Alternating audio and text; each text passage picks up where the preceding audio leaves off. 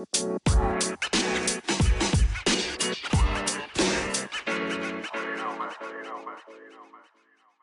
い。皆さん、こんにちは。こっちのサービスのハレルを応援している中塚水優です。はい。こんにちは。ああの、Web3 ハッカソンプラットフォーム、アキンドを開発している金城です。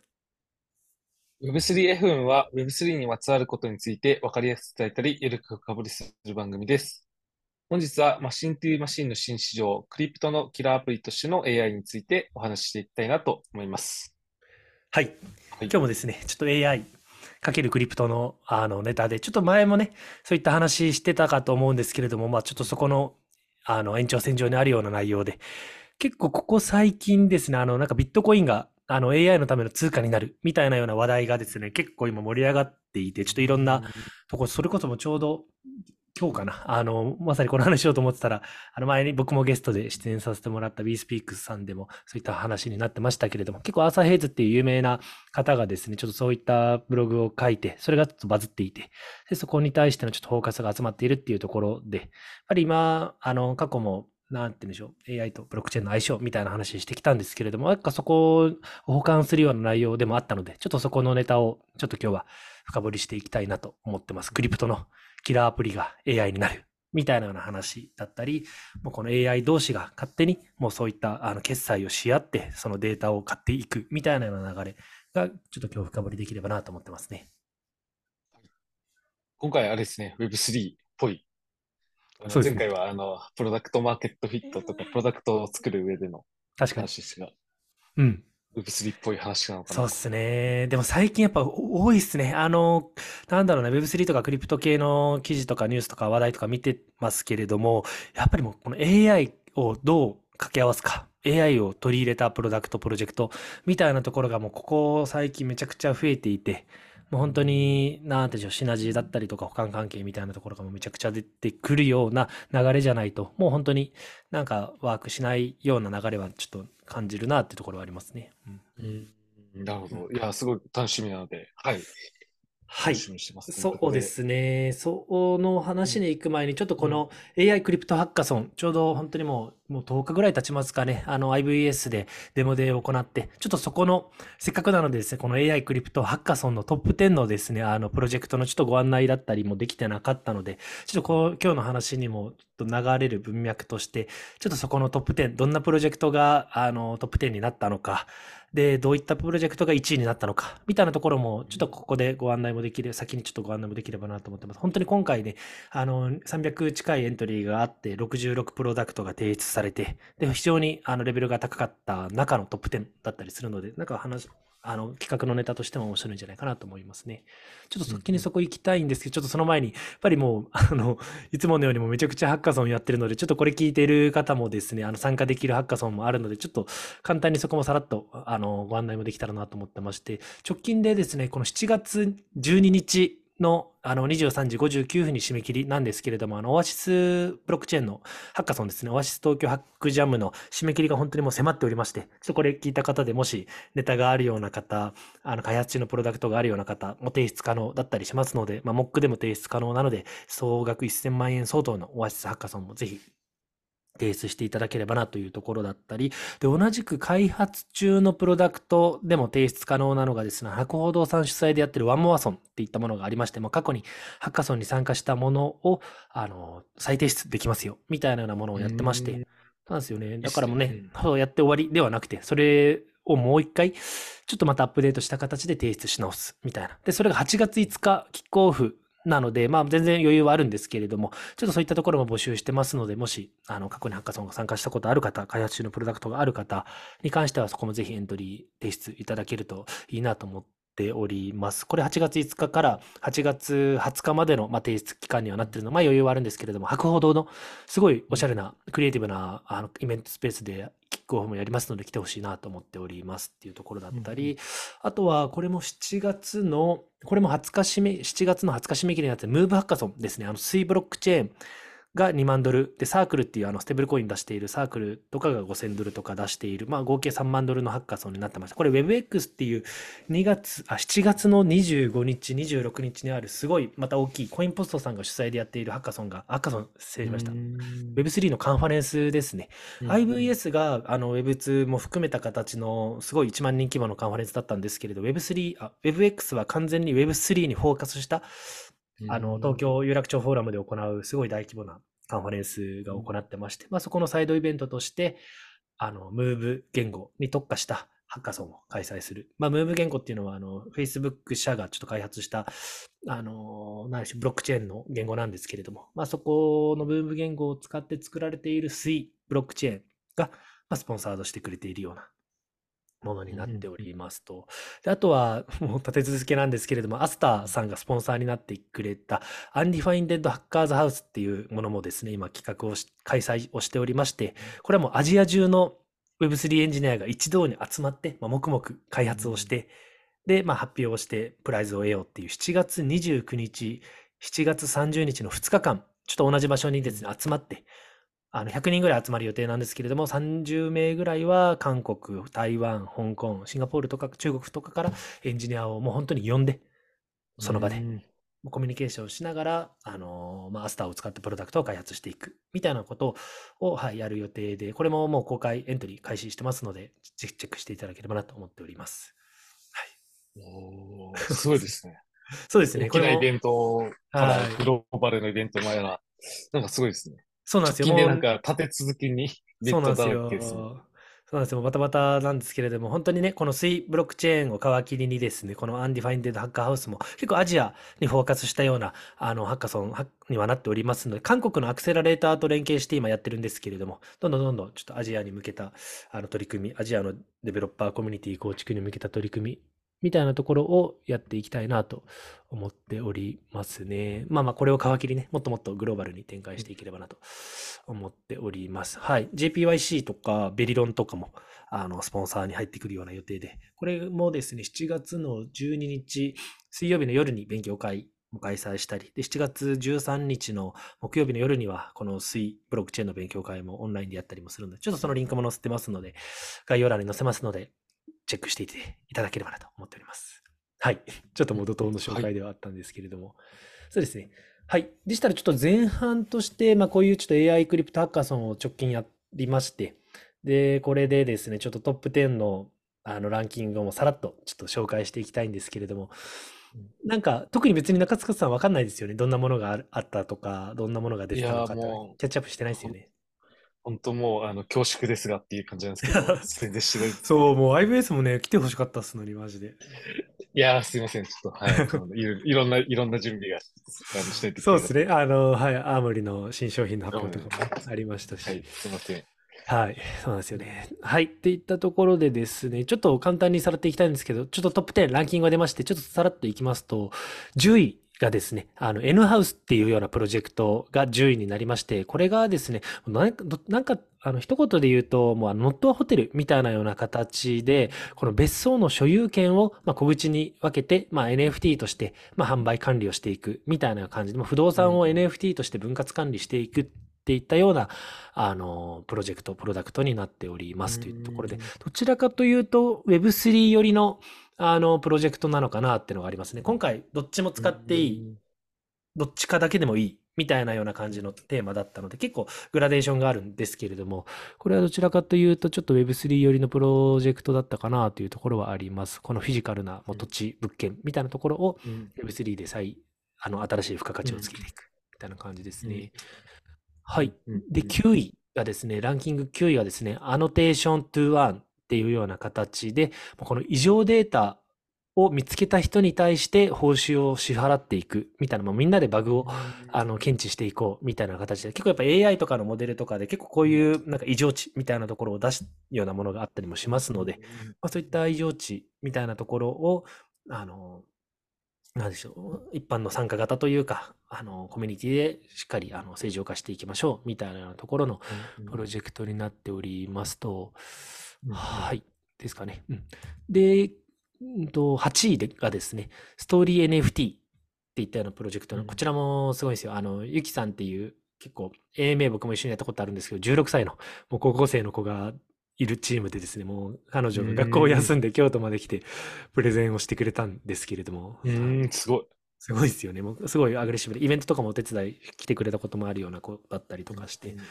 で、まあまあこれがですね、この NFT にしっかりそのストーリー性をつけて文脈をつけて価値を出していこうみたいなような形でね、一つのもう、あの、NFT ってね、そういった Azuki とか、そのベイシーとか、まあ一つのあのアートみたいなところで、うんうん、アートというかイラストが可愛いよねっていうところであの価値がついてる部分もあるんですけどそこのやっぱり、うん、あのなんだ文脈みたいなところを AI でしっかりつけてストーリーをつけた形でこの NFT みたいなところがあればよりそこの付加価値もつくんじゃないかやっぱり結構ね現代アートとかそこの背景の文脈みたいなようなところで価値が上がったり下がったりする部分もあったりもしますので、まあ、そういう文脈付けをまあ、AI で行いましょうみたいなコンセプトと理解してますね、僕は。ここれが、これを高校生があ、いえ、でもね、あの、3名ほどのチーム、4名なのかな ?3 名でプレゼンしたんですけれども。なので、まあまあまあ、あの、何名かのチームで考えたっていうような形です、ね。いや、でもす、すごいですね。いや、なんか、うん、今ね、こう、その、社会人でもこれがわからないっていうか、ス ストーリー立てが今大事だよ、ブランディングで大事だよ、みたいな話がよくされてる中なものだから、これを高校生が分かってるって思うとなんかすすごいですね。そうですね。こういうイラストを描けるような子だったりするので、今ちょっと、あの、画面共有を、あの、中塚さんにしてるんですけれども、はい、ちょっとこういうね、あの、なんて言うんでしょう。グライラグラコレみたいですね。ああ、そうですね。グラコレが得意な子だったりするんですよね。うん、はい。っていったようなものになってます。ちょっと参考までに先ほどのアノテーションという案、こちら、エノハウス、こちらですね。はい。で、7位がですね、タビットっていう形。で、これも完全にどっちかというと Web3 寄りのプロジェクトで、まあこれは NFT チケットですね、観光系の、あのー、そういったなんだろう、観光施設の利用券だったりとか、まあ、ホテルの利用券だったりとか、スキーの利用券だったりとか、なんかそういったところを、まあ、NFT チケットとして、まあ、二次流通もしやすくしていく、集客もしやすくしていく、みたいなようなプロジェクトが、あの、7位となっておりました、タビットですね。はい。で、6位がエラーディフェンスっていったような形で、まあ、こちらももう書いてある通り、まあ、エンジニアの大敵、プロダクトのエラー調査を自動化して、まあ、快適な開発ライフを提供してくれるツールっていう形で、まあ、エンジニアのあの向けのツールでエラー調査を、まあ、AI の方でやってくれるみたいなような形のツールですかね。こちらはどちらかというと AI 寄りのプロジェクト、プロダクトになってるのかなっていったところかな。うんうんうん、こういったね、エラー検知みたいなところを AI でやるみたいなのいいですよね。まあ、さっきの、はい、あの、テーショントゥワンは、どちらかというとなんか人がエラー検知をして、まあ、そこにトークンを付与していくみたいなような感じのところはあったんですけど、これはもう AI でやろうみたいなところが6位のチームになっておりました。はい。で、次が、これ面白かったですね。ブロックチェーンカメラっていったところがトップ5のところになってるのかな。はい、ブロックチェーンカメラで、これ面白くてですね、これ、すごい躍動感のあるプレゼンテーションで面白かったんですけれども、なんかフィジカルの、なんて言うんでしょう、あのー機械まで作っている人で NFT って書かれた金属板を持っていて、そこの真ん中にカメラをつけて、その NFT って書かれていた金属板でボタンを押したら、そのカメラで撮影したものがもう瞬時に NFT になって、あの、マーケットプレイスとかで見れるようになる、みたいなような形のものですね。もう撮った瞬間、編集もできずに、もうすぐにあの、NFT 化されるっていったところで、かつそこで映っているものをしっかり AI で何が映っているかみたいなところをメタデータとして取って、ちゃんとこの NFT にデータとして付与するみたいなようなところものが面白かったですね。えー、もうユユーモア、ユーモアがすごいですね。そうそうそう。プレゼンも面白かったですよ。なんかスイカとか、なんかものを、もうリアルなスイカとかを買って持ってきましたっつって、そのスイカを写して実際にデモとかしていて。はい、えー、NFT ってなんか叫びながら写すんですよ。めちゃくちゃおもろかったですね。ちょっと爆笑しちゃったんですけども、会場が。はい、えー、すごい。めちゃくちゃユーモア、ユーモアたっぷり。そうなんですよね。撮影した写真がもう瞬時に NFT になるっていうカメラをフィジカルなデバイスまで、ハードウェアまで作ったっていうような方がも、もさもおりました。うんうんうん、はい。で、4位がですね、ボイスチェーンというプロダクトで、個人的には結構推しのプロジェクトだったりはしておりまして、で、僕が前のですね、あのエピソードでも話したような形で、自分のやっぱり元ネタ、元ネタみたいな、自分がアウトプットしたデータを AI に食わせることによって AI からしっかりチャリンチャリンでなんか報酬が支払われる世界観があのブロックチェーンでなり得るよね、みたいな話もしたと思うんですけど、なんかそういったようなコンセプトのもので、まあ、お自分の声ですね。声のあのー、なんだ、データっていったところが自分の声が他のところで使われたら、まあそれが、あの、スマートコントラクトとかでしっかり制御されて、自分の声がちゃんと利用されましたよ、みたいな形で、あの、自分に還元がされていく、みたいなようなところの、はい、プロプロダクトになってますね。うん。まあ、なので、そのね、声優だったりが、いろんなところで勝手にその自分の声が使われた、みたいなようなところの問題を防ぐ、みたいなようなところですかね。うん。うんうんはい、あ、なるほど、なるほど。うん、声の権利みたいなところですかね。うん、面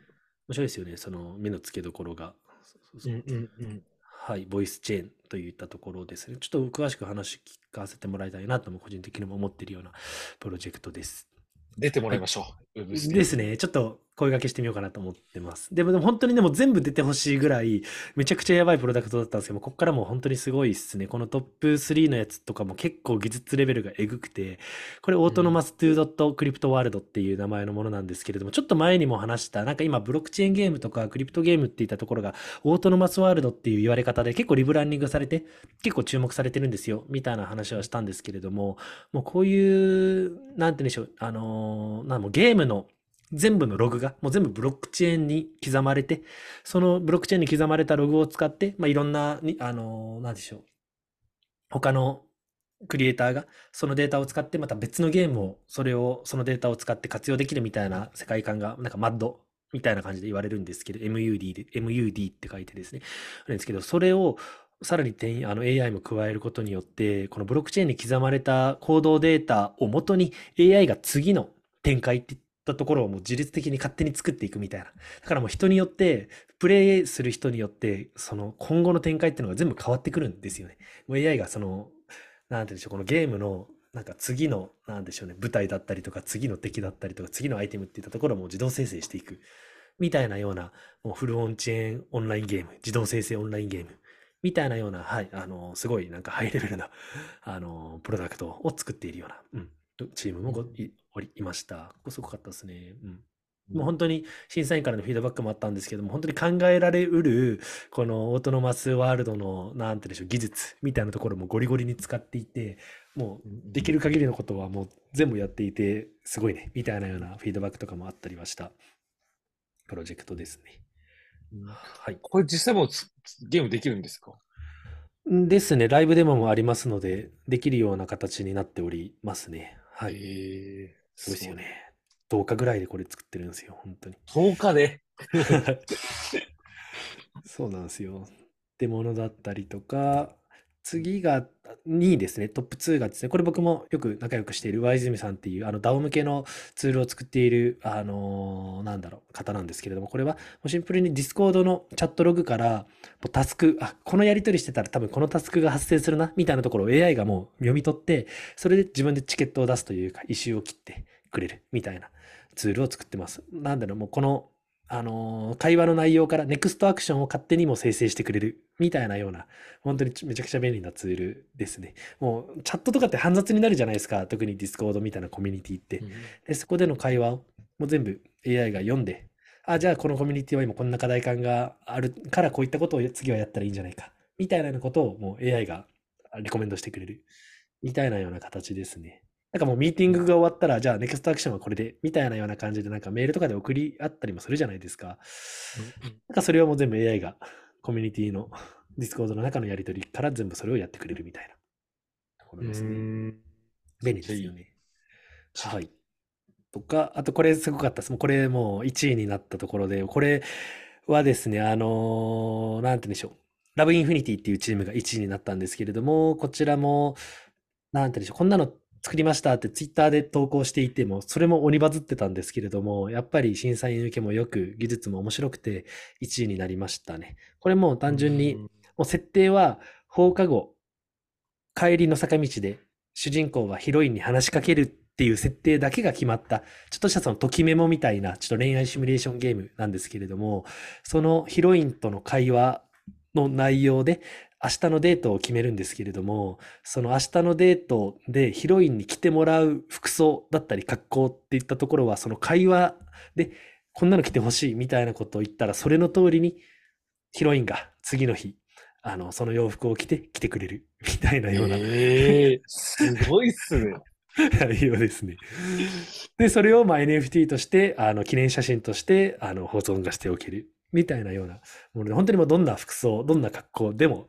ヒロインがしてくれるっていう、もう本当にね、あの理想を具現化したような、男の理想を具現化したような、あのー、内容のドキドキ恋愛シミュレーションゲームっていったようなところです。面白いですよね。男の頭の中がもう AI されて、それをもうあのビジュアルで見えて、で、NFT でまあ保存できるっていう。そうです、そうです、そうです。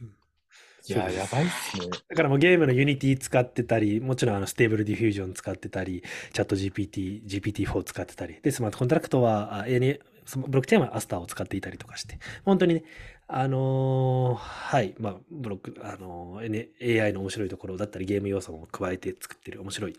プロダクト。で、ここがやっぱり、あの、審査員のドコモの方が、もう個人的なエンジェルとして、5イーサ特別にプレゼントをしてましたね、このチームに。うん。それも盛り上がったんですけれども。なるほど。はい。なんか、全体的にはですね、やっぱ AI 要素がなんか強くて。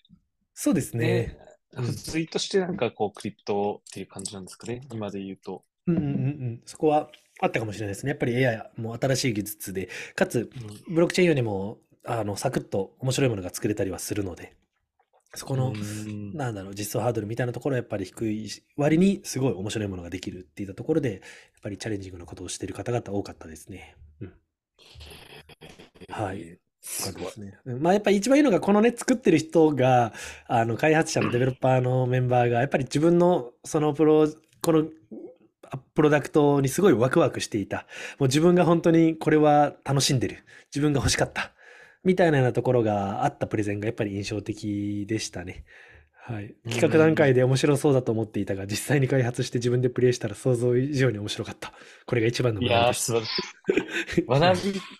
学びもそうし、喜びですよね。そうですね。素晴らしい。はいはい。まあまあ今後ね、Steam とかのストア販売、ゲーム販売もしていくとのことなので、楽しみだなというところで、はい。ちょっとこの、あの、チームとも、ちょっとコミュニケーションも取っていきたいなと思ってますね。うんっていう風なね、もう AI かけるクリプトの、ちょっとあの一つの事例というか、イメージもちょっと聞いてる人も持ってたかなと思うんですけど、どうです？なんか印象に残ってるのあります？中塚さんで。今10個バーッと話したんですけれども。いや、まあ恋愛ゲームはもうインパクトありますね。そう、わかりやすくていいですよね。話、あとデモもわかりやすかったんで、ね、あの、うん、シリエットになってるんですよ。その話してるヒロインが。でも、なんか5回ぐらいの会話のやり取りをして、うん、で、あの、5回の会話が終わったら、パンと出てくるっていう、あの、見せ方も上手ですよね。うん、そうですね。あと、声のやつですかね。うん。ちょっとまあ、我々もこう、ポッドキャストをやってますし、最近なんかラジラジオ界隈、ちょっと聞くように、ラジオを聞くようになってきたんで、うん、なんかまあ、そういうものになんか関係してきそうだな、みたいなところはちょっと思って、声のやつもなんかこう、非常に大事、大事な今後大事になってきそうなそうっすよね。そうっすよね。いやいや、でも本当に、あのーなんていうの、声に限らず、もう本当になんかオンライン上にアウトプットしたもの、なんだったらオンライン上じゃなくても、そういったモバイルとか、日々のなんだろう、データが取られているようなもの、そういった自分の体から出たようなデータっていったところはもう全部、なんか AI がそのデータとして取り込んでいくようなネタにはなってきますので、やっぱりなんかそういったところの、なんか有効活用だったり、ちゃんと自分の元ネタとしてしっかり認められる、あのー、使われているっていう証明がされる、還元がされる、みたいなようなところはできますよね。で、ちょっとまさにちょっとここから本題として、まさにあの、テーマが何でしたっけ？マシントゥーマシンの新市場、うん、まあ、クリプトのキラーアプリとしての AI っていったところにちょっと入っていきたいんですけれども、まさにですね、ちょっとそういったようなことをですね、あの、実はこの今回参考にしたアーサー・ヘイズさんの記事、なんかマッサっていうタイトルの記事、まあ、ビットコインは AI の通貨になるっていったところのテーマの記事と、あとはですね、あの、もう昔からすごい有名な、クリプト界隈で有名な方がいて、東浩二さんって方がいるんですけれども、ちょっと彼のこのアーサー・ヘイズさんと東浩二さんのちょっと記事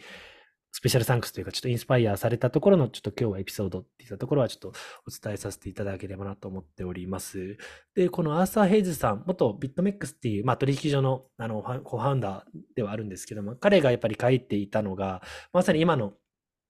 声のボイスチェーンみたいな話を書いていて、まあ、仮にあの、ポエット AI っていうものがあるとしようみたいなことを書いていてですね、記事で。まあ、詩を作ってくれるみたいなようなものですね。まあ、自分が、あのー、なんて言うんでしょう、こんな詩を作ってほしいって言ったら、その AI が詩を作ってくれるみたいなところで、で、いろんな書き方だったりとか、どんな詩がいいのかみたいなところを学ぶために、この AI って言ったところはいろんなところからその詩のモデルみたいなところを、ポエムのモデルっていったところをどんどんどんどんあの学んでいく。他人のデータを利用していく。みたいな時に、やっぱりいろんな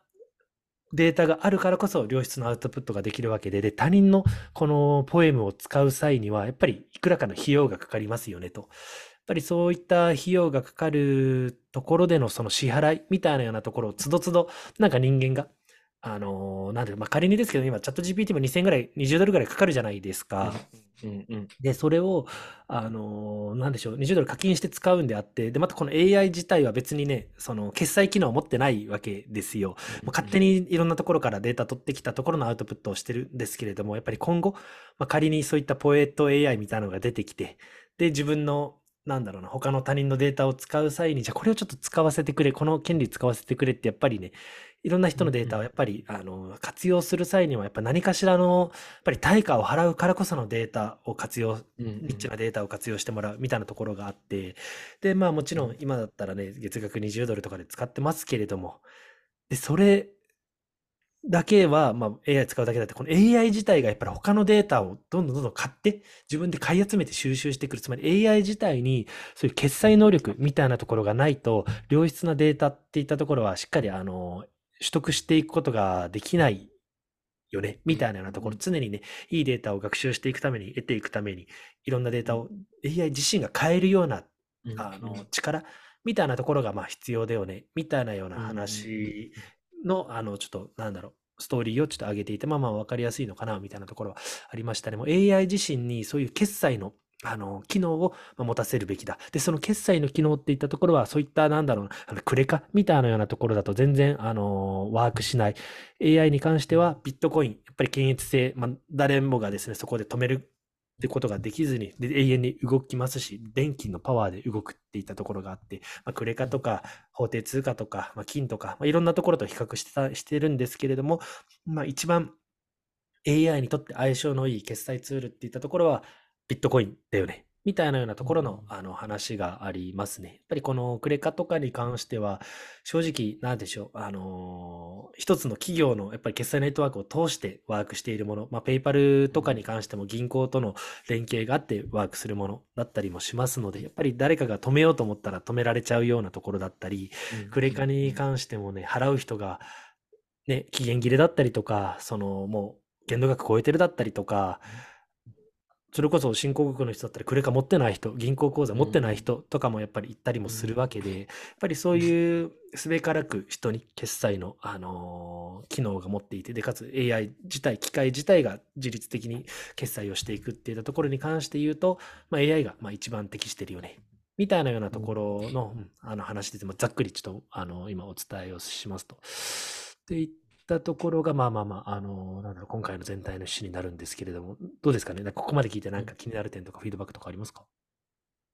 あ、なんか、えー、なんか、あれですよね。なんかこう、まあ、チャット GPT よりも使う側が、あの、い、いるから、まあ、データが蓄積されて、で、まあ、なんかその、まあ、で、使う人は、なんかね、こう、当たり前にいる前提でチャット GPT も育ってきてますけど、本来は、その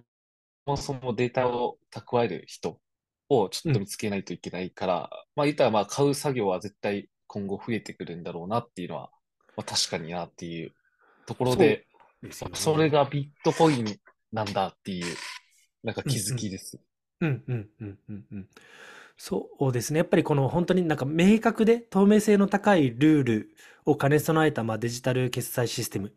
みたいなようなところがまあビットコインだよねみたいなようなところがあって、本当にいくつかね、うん、あのー、なぜこの朝ヘズさんの記事にあるんですけれども、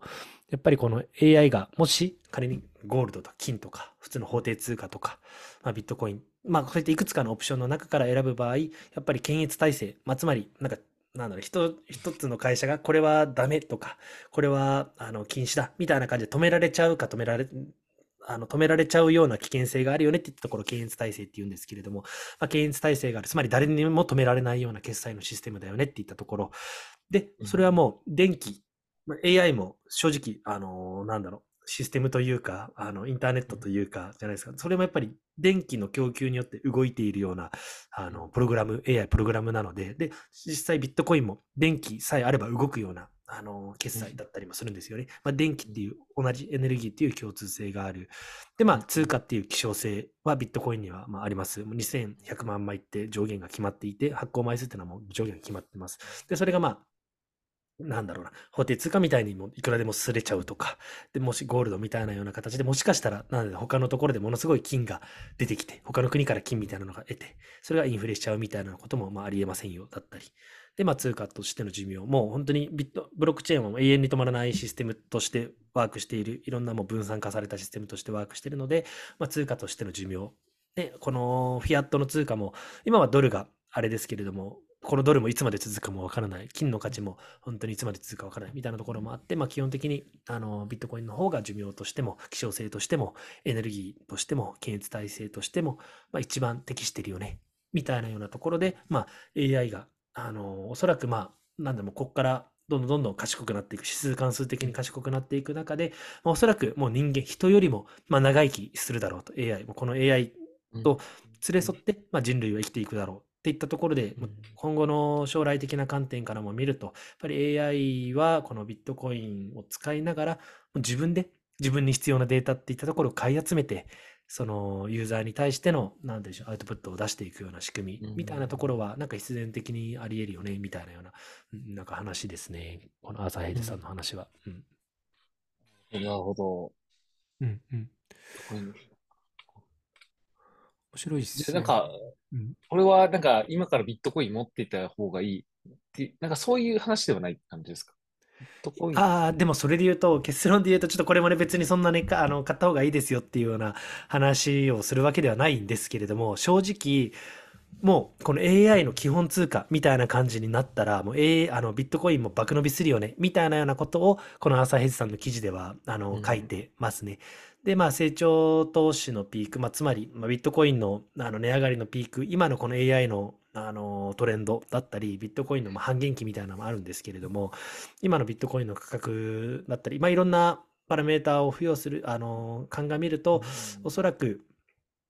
まあ、2025年から、まあ、2026年ぐらいの間に、まあ、ビットコインの価格は、まあ、約、日本円で言うと、まあ、1億円ぐらいに、今300万円ぐらいなんですけれども、まあ、それのも、あの、数十倍以上の価値にはなり得るんじゃないか、みたいなことは言ってますね。だからもう本当に、あのなんつう、AI 一番のビットコインのユースケース、正直今ってもデジタルゴールドって言われていて、ただの投資商品になってるわけですよ。これで決済で使うとかっていったことはもう本当に一切やられてなくて、あの、使い物には決済の手段だったりとか、本当に、なんだろう、ただの金、ただ置いておくだけのものぐらいしか使い道が今正直ない、ユースケースがないんですけれども、まあ、この AI によって、本当に、あの、ユースケース。まあ、なので、このタイトルでも、まあ、このクリプトって言ったらちょっと、あの、大きい枠だったんですけど、まあ、ビットコインの最初のキラーユースケースとしては、この AI にによる、あの、自律的な決済システムとして選ばれるっていったところは、まあ、あり得るんじゃないのかなっていうのはありますね。昔はやっぱビットコインが伸びた理由っていったところは、この裏社会というか、あの、シルクロードっていう、まあ、拳銃とか麻薬とか、まあ、違法なものを売買するようなマーケットプレイスがあって、まあ、そこでのあの通貨として使われたのがあってビットコインが爆伸びしたっていうのはあるんですけれども、まあ、それが一つのやっぱりキラーアプリケーションだったわけですよ。ビットコインのユースケースだったわけですよ。で、次のやっぱり大きいユースケースとしては、まあ、この AI によるあの自律的な決済システムみたいなところは、まあ確かにあり得るな、みたいなところは、うん、ありますね。やっぱりもうね、銀行システムとかは月曜から金曜までしかやってないわけで、やっぱ24時間動き続けるようなもの、長生きするようなもの、電気によって生成されるようなもの。なんかまああらゆる点において透明性があるもの。あとルールもすごい明確なわけですよ。ビットコインのプルーフォーワークの仕組み、動く仕組みっていったところは、やっぱり誰が見てもあのーなんだろう、他の既存のペイメントシステムによりもコスト、スピード、プライバシー、オープン性、中立性、まあ、検閲体制の点で、ビットコインの方が優れてるよね。みたいなような話には、うんうんなってる感じの、はい、流れはありますね。うん。まあね、エンドユーザーとしてはね、月額課金でいいかもしれないですけど、AI 側に持たせるようなもの。だってもう AI が自分でなんか裏で仕事をして自分でビットコインを稼いで、その稼いだビットコインをまた他のものに使ってもっと稼ぎ始めるみたいなような、もう AI 自身が勝手に金儲けを始めて、で、AI 同士で、まあ、まさっきのマシントゥーマシンっていうのは僕が言いたいことはそれなんですけども、AI 同士で、マシン同士で取引をして、一つのもう、あのビジネスがもう成り立つ。人間が介さないようなビジネスっていったところ、マーケットっていったところが、まあ、どんどん出てくるだろう。みたいなようなところの、あのー、世界観、未来っていったところは、なんかあり得るなっていうのはありますよね。なるほど。なんか、すごい、すごいっすね。なんか、想像ができないですけど。うん、なんかでも、今実際に、今チャット GPT みんな使ってますけれども、これってプロンプト入れないといけないじゃないですか。やっぱり、なんてでしょう、ユーザーのなんか命令文を入れないと、そのアウトプットは返ってこないじゃないですか。ね、さっき言ったようにね、素敵な詩を書いてとか、なんだろう、この文言を要約してとか、明日のプラン考えてとか、ではなくて今なんか、あの、オート GPT っていうオープンソースのものがあって、それちょっと、あの、デプロイするのに環境を作らないといけないちょっと面倒だったりはするんですけれども、まあ、オート GPT 面白いのが、もう本当に、なんだろう、あの、一つの目的、これやりたいって言ったら、もうこれをやるための方法とかをもう全部自分で、あのー、なんだろうな、見出して、その結果、ゴールを達成するために勝手に、もう、なんだろう、AI が動いてくれるみたいなようなサービスとかも今あったりするんですよね。例えば、うんうん、例えば、なんですかね、あのー、まあ、例えばですけど、こういったあの動画アプリをあの、いついつまでに作って、みたいなことを言ったら、もう勝手にプログラミングを始めて、勝手にそのデータを取ってきて、で、勝手にアプリ、あの、 App Store とかにもうリリースを出して、で、勝手にパスワード、あの、なんだろう、アカウントとかも作って、みたいなことも全部自律的に目的達成のための手段を学習してやっていく、みたいなような機能が、サービスがもうすでにあったりもしますので、なんかもう全然現実的な世界観としてはあるのかなって思いますね。うん、いや、すごい。はい。まあ今のちょっとすみません。アプリストアに出すっていうところまで勝手にやるっていうところはちょっとあの、一つの例としては、あの、ありますけれども、そうですね。まあ、あの、例えば、あなたが、なんだろう、あのー、コーヒーの会社の社長だとして、で、実際にコーヒーを通販で販売するウェブサイトを作って実際に販売までしてくださいって言ったらもう実際にも本当に販売オープンして集客広告を出して集客をするみたいなところまでやっぱりなんか実際にやってくれるとかなんか本当にあの、ゴールを与えたら、そこに関しての最短のルートを自分自ら見出してやるっていったのはあるので、やっぱりそこに対して、ね、あの、さっき言ったように、例えば App Store のアカウントを取得するとか、コーヒーの豆を仕入れるとか、そういったところはやっぱお金が絶対必要なわけじゃないですか、目的達成のためには。やっぱりそこのお金の決済っていったところが今、やっぱりボトルネックになって達成しようにも、そこの決済ができないから、情報が仕入れられないから、あの、必要なアセットが課金しないとできないから、できないみたいなところはやっぱあるので、やっぱそこの解決っていったところは、もう、なんかそこがしっかり、あの、ビルドインされれば、なんかできそうな感じはありますよね。うん。うんうんうん。はい。っていったところのことを、なんかアーサー・ヘイズさんの記事ではあってですね、まあまあ、基本的にはなんかこういう他のあのー、な決済手段との比較で、まあ、ビットコインがいいよね、だったりとか、あのー、なんでしょう、こういった値上がりもするよね、だったりとか、うん、なんかちょっとそういったような話をしてるんですけれども、やっぱりそこからもう少し行くと、やっぱり今まで、今の話をすると、正直ビットコイン、あの、10分に1回しかこのブロックが生成されなくて、正直決済で重い、重いというか遅いんですよ。ガス代も正直かかりますし、あの、トランザクションフィーもかかりますし、遅いですし、ってのがあるんですけれども、今、あの、ちょっと僕もビットコインめちゃくちゃ詳しいわけではないんですけれども、あの、ライトニングネットワークっていう技術があって、もうめちゃくちゃざっくり言うと、もうビットコイン版の L2 みたいなようなもの、ビットコインを高速化するようなもの、高速のあの、トランザクションを走らせるような、あの、技術が、もう昔からあるんですけれども、まあ、ビットコインを高速にするためのものがあって、これオフチェーンとかでやるようなものだったりするんですけれども、まあ、このライトニングネットワークをま活用していくことによって、もう高速で少額のマイクロペイメントみたいなところがま実現できるよね、みたいなところがあってですね、なんか L402 プロトコルっていったものが今あるみたいで、それがですね、んあれですね、まあ、AI エージェントのタスク処理をま簡素化するような、まあ、あの、ライブラリのラングチェーンってのがあるんですけれども、まあ、そのラングチェーンをなんかビットコインと融合させるみたいなようなプロトコルがあって、まあ、それを活用していくことによって、もう本当に、あの、今言ったような内容っていったところは、実際になんかもう、なんだろうな、実現できるようなプロトコルみたいなところも今出てきてるみたいですね。すごいですよね。うんそう、なんかラングチェーンってね、なんかちょっとブロックチェーンみたいな名前の近いんですけども、全然違くて、この LLM、あのー、そういう AI エージェントのそのタスク管理のなんかライブラリがあって、まあ、そのラングチェーンビットコインみたいなようなもののツールだったりとか、まあ、あのー、そうですね、オープン AI の、オープン AI、なんか LLM でも、つまりなんか AI のエージェントがそのビットコインの残高をもうその保管して、で、その保管したものを、あの、ライトニングネットワーク上で送受信ができるようにするようなあのツールだったり、みたいなところもこの L402 プロトコルとかではもう実現できるようなものになってるみたいで、だからさっき言ったところは、正直ビットコイン、今のビットコインの仕組みでこんな、なんだろうな、マイクロペイメントだったりとか、スピード感のあるような決済できないよ、みたいなところはあるんですけれども、このライトニングの技術だったり、L402 プロトコルの技術みたいなところを使っていけば、もう実際に、あのー、AI に、まあ、大規模言語モデルエージェントにビットコインの残高を持たせて、もう彼らに署名を勝手にさせて走らせるみたいなことができるので、本当に、なんだろう、もうマシントゥーマシンのマーケットがまあ生まれうるような、まあ、可能性っていったところは結構、うん、あるんじゃないのかなと思いますね。どんぐらい先に来るんですかね？なんか来年とかには、なんかなんだかんだ来そうな感覚もありますけど、個人的には。うん、ええー、これができることによってな、なんか、どういう人々に影響を与えるとかってあるんですか？ビジネスがもう人はしなくなるみたいなところなんですか、うん、そこは正直あるんじゃないですかね。もう勝手に、なんだろうな、AI にビットコインを送っておけば、その1ビットコイン渡しておいて、その1ビットコインを、もう極端な話、3ビットコインに増やして、みたいなゴールを達成したら、その1ビットコインを、なんだろう、いろんなところでもう AI が増やす、まあ、投資するのか、商売するのか、なんか作って販売するのか分かんないですけど、多分やったりとかするような使い方っていうのは、なんかもしかしたらあるんじゃないですかね。わあ、すごいですね。なんか。わかんないです。極端な話ですけど。そうですね。もう、すみません。なんかちょっと適当なこと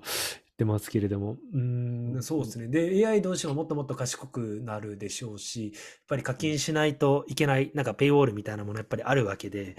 課金しないといけない向こう側みたいなところのデータすらも取ってこれる。で、適切な人にちゃんと対価を払って適切なデータを取ってくる。やっぱり前のエピソードでもそういった話したと思うんですよね。その、なんだろう。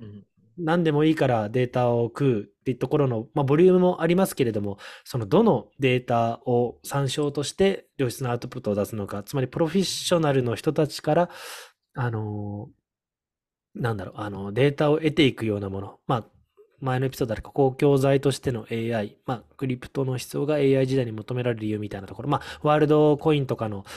事例を出しながら、ちょっと話した部分だと思うんですけれども、やっぱりそういうなんかプロフェッショナルの人たちにちゃんと対価を払って、プロフェッショナルの人たちの元データ、元ネタみたいなところをちゃんと、あの得ていく。みたいなところはなんか加速するんじゃないでしょうかね。うんうんうんうん。まず問題になってるわけで、自分のね、それこそさっき言った音声が勝手に使われてる、自分の、うんうんあの作風っていったところが使われてる、自分のもう外観をそのまま模したようなあの AI モデルが出ているみたいなようなところで、結構、あのそういう、なんだろうな、炎上気味なものもありますので、それに対してじゃちゃんと対価を払って契約ベースで使わせてくださいね。みたいなところをもう AI 同士でなんかもう勝手に契約までしていくっっていったところでもう人はもう何もしなくてもなんか生きているだけでお金がチャリンチャリ入ってくるみたいなようなところはあり得る。だからお金がやっぱり誰にちゃんと払われるかっていったところを証明するために、まあワールドコインみたいなような、その人間性の証明っていったところの技術がより重要になってくる。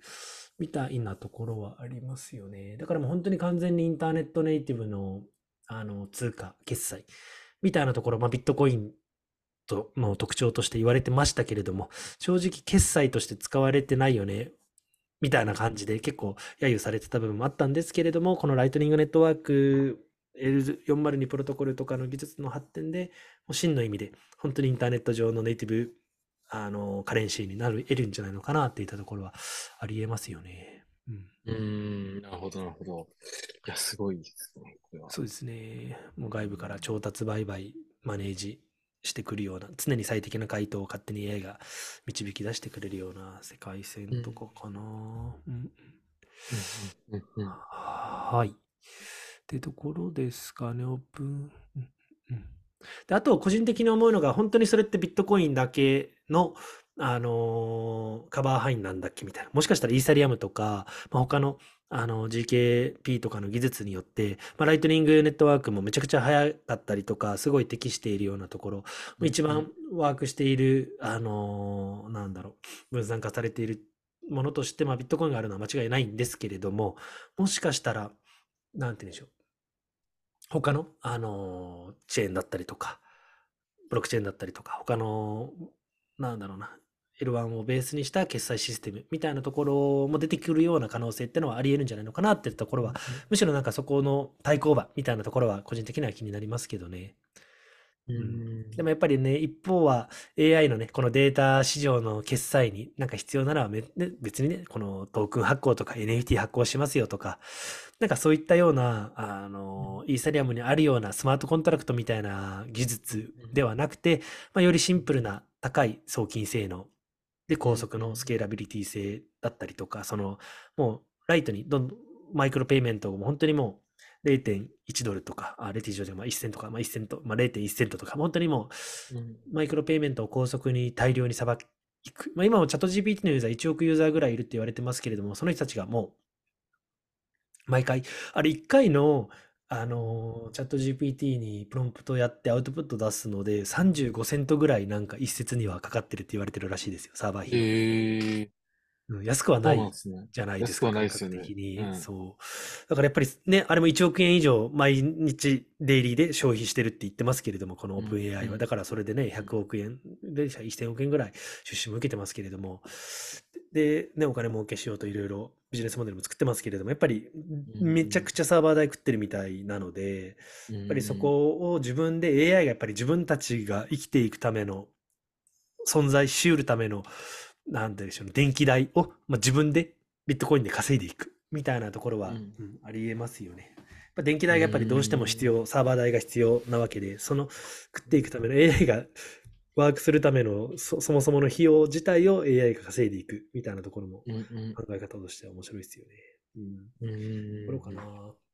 で、そこに最適化したようななんかね、ビットコインの決済に変わるようななんか技術みたいなところって言えるのかななんかビットコインの、まあ、ライトニングネットワークっていう技術があるんですけれども、まあ、そこ以外のビットコインを軸にした、なんか別のプロトコル別のそういうサイドチェーンみたいなような概念みたいなのはありえそうですし、全く別軸の L1 から出てくるのか、イーサリアムエコシステムから出てくるのか、っ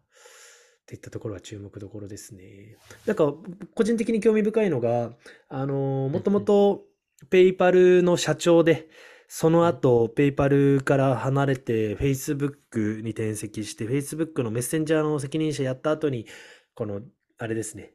Facebook が DM っていう自分たちのブロックチェーン作ってたんですけれども、あのー、リブラって名前でその後 DM になったんですけど、そこの責任者をやっていたデイビッド・マーカスって人がいて、もう本当にこの決済系のブロックチェーン、なんだろうな、もう本当にもう重鎮みたいな、結構有名どころの人がいるんですけど、その人、今また Facebook 辞めた後何やってるかって言ったら、ビットコイン関連の、こういったライトニング関連のスタートアップ立ち上げてるんですよね。そういった、なんだろう、本当に分かってる人みたいな、もう昔から決済領域もペイパルの社長をやってた人ぐらいですからね。で、そういった人が何見てるかって言ったら、ビットコインのその、あのー、技術に対して、やっぱりすごい惚れ込んでいるみたいで、その人の会議室って昔からなんかね、ビットコインのなんか、あれが飾ってたみたいな話も有名ですけれども、うん、あるので、やっぱりもっともっと、このデジタルゴールドだけじゃない、こういう本当のネイティブカレンシーとしての価値みたいなところが AI によってどんどんどんどんユースケースが花開いていくんじゃないのかなみたいなところで、うん、個人的にはすごいワクワクしてるなってところですね。うんうんうんうん、はい。いや、なんか、なんかこう、遠すぎない未来って感じしますね。そうっすよね。いやもうここ半年ちょいで、こんなオープン AI の、AI のニュース見ない日ないじゃないですか。もう何かしらの、うんうんあの、機能だったり、スタートアップとかが出ていて、でやっぱりこの AI クリプトハッカソンやっても、あの、10日のレベルで、やっぱり AI が入ることによって、めちゃくちゃプロダクトのクオリティが上がってるんですよ。やっぱりこれ見ててすごいな。で、チャット GPT ジャパンコミュニティの人たちとも話してますけど、やっぱりいろんなプロダクトを自分たちで皆さん作ってるんですけど、やっぱ本当にもう2、3日で作ってるんですよね。ちゃんと本番リリースまで持っていくようなものを。やっぱりすごい開発スピード上がってるなっていうのはすごい実感するんで、うん、まさに。ですよね。楽しみですよね。いや、このマシントゥーマシンみたいな概念、よく D2C だったりとか、ね、言うじゃないですか、C2C だったりとか、いいと思いますけど、このね、M2M みたいなところ、わかんないです。どういう感じのなんかノリで、なんだろうな、あの、ビジネスになるかはあれですけれども、勝手に人間が介在しないところでもうめちゃくちゃお金が動いて、流通額があって、マーケットが生まれている、みたいなようなのはおもろいっすよね。まあ、もちろん、あの、人間にそこはちゃんと、あのー、ペイされていくというか、戻っ、還元されていくのは間違いないんですけれども、もう本当にビットコ、ななんて言えばいいんだろうな、もう自分のエージェント AI が、の方が実はめちゃくちゃ口座にお金を持ってるみたいな、その、うんうん、それをなん、なんでしょうね、作ったというか、それのユーザーである人間の口座には300万しかないけど、AI のビットコインの口座自由に使える AI が使える口座には1000万円あるとか、で、それを使ってなんかいろんな、あの自分の資産を増やすための活動、自分が寝てても、もうそのバーチャル上で勝手に商売を始めていて、なんかね、もうなんだろう自分でそういうバーチャルワールドとかをフォートナイトとかに作って、そこでアイテム売り始めて、そこでプレイをしたりとかして、そこで e スポーツのなんか AI がプレイヤーになってみたいなとか、そこで配信を勝手にやってとか、なんかそういったのもあり得るので、なんか、いろんな本当になんか、あのー、未来が想像できるなってのは思いますね。個人的にも、はい、めちゃくちゃワクワクしたんで、ちょっとこれは話しておきたいな、アウトプットしておきたいなっていったところでの、はい、エピソードでした。うん。ありがとうございます。もうなんか、まあ、人の役割って何になるんだろうっていうのが 気になりますね。こういうやつ、あの、事実が進んだ時に。本当そうですよね。何なんですかね。やっぱり課題設定だったりとか、いや、なんのかな。なんかね、ソリューションはもうね、無限に AI が考えちゃうと思うので、うん。何に取り組むべきかみたいな、イシューは何かとか、今何を解決すべきとか、やっぱそういう課題を与えて、そこにソリューションは、まあ、人間が考えるよりも最適な、ぶっ飛んだ解決策とか、もしかしたら AI の方が考えるの得意だったりするんで、なんかそこの、うん、ゴール設定というか、取り組むべき課題みたいなところはもしかしたら人間、まあ、あるかもしれないですけどね。うん。うんうんうんうん。はい、ありがとうございます。では今日はこうなったところですかね。そうですね。はい。ちょっと、あの、はい、伝わかった部分もあると思います。ちょっとこの参考の記事とか、いろいろ貼っておきますので、ぜひチェックしてみていただけると嬉しいなと思います。はい。はい。ありがとうございます。では、今回もご拝聴いただきありがとうございました。今回のお話も、ポッドキャストの他に YouTube でもご覧いただけますので、そっちもチェックいただけると嬉しいです。それでは、次回またお会いしましょう。ありがとうございました。はい。ありがとうございました。